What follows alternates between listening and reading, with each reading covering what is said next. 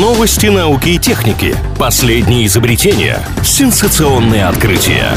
Технический перерыв на правильном радио. Чем бы ученые не тешились, лишь бы ежедневно что-нибудь создавали. Очередная порция новинок из мира науки и техники прямо сейчас.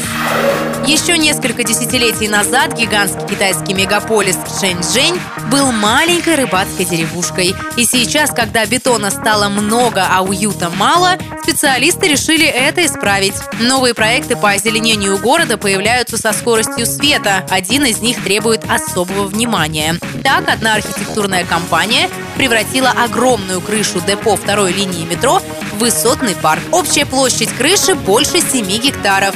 Здесь есть спортивные сооружения, парковые зоны, специальные зоны для школ, массовых прогулок, тренировок профессиональных спортсменов и проведение соревнований. В жаркий полдень можно спрятаться в тени деревьев, которые поливаются дождевой водой. Попасть в высотный парк удастся через 6 входов по лестницам и с помощью лифтов. Стоимость проекта не разглашается.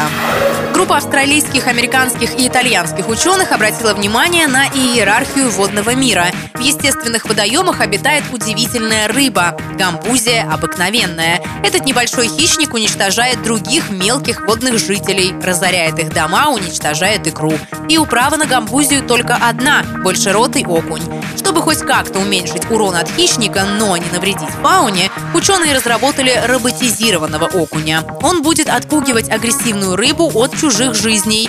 За пять недель тестирования запуганные гамбузии стали гораздо реже приближаться к головастикам. При этом эффект сохранился даже когда робота удалили из аквариума. К сожалению, для естественных водоемов решение ученых не подходит.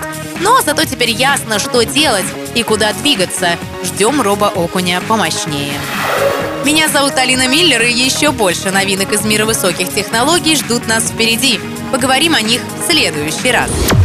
Технический перерыв на правильном радио.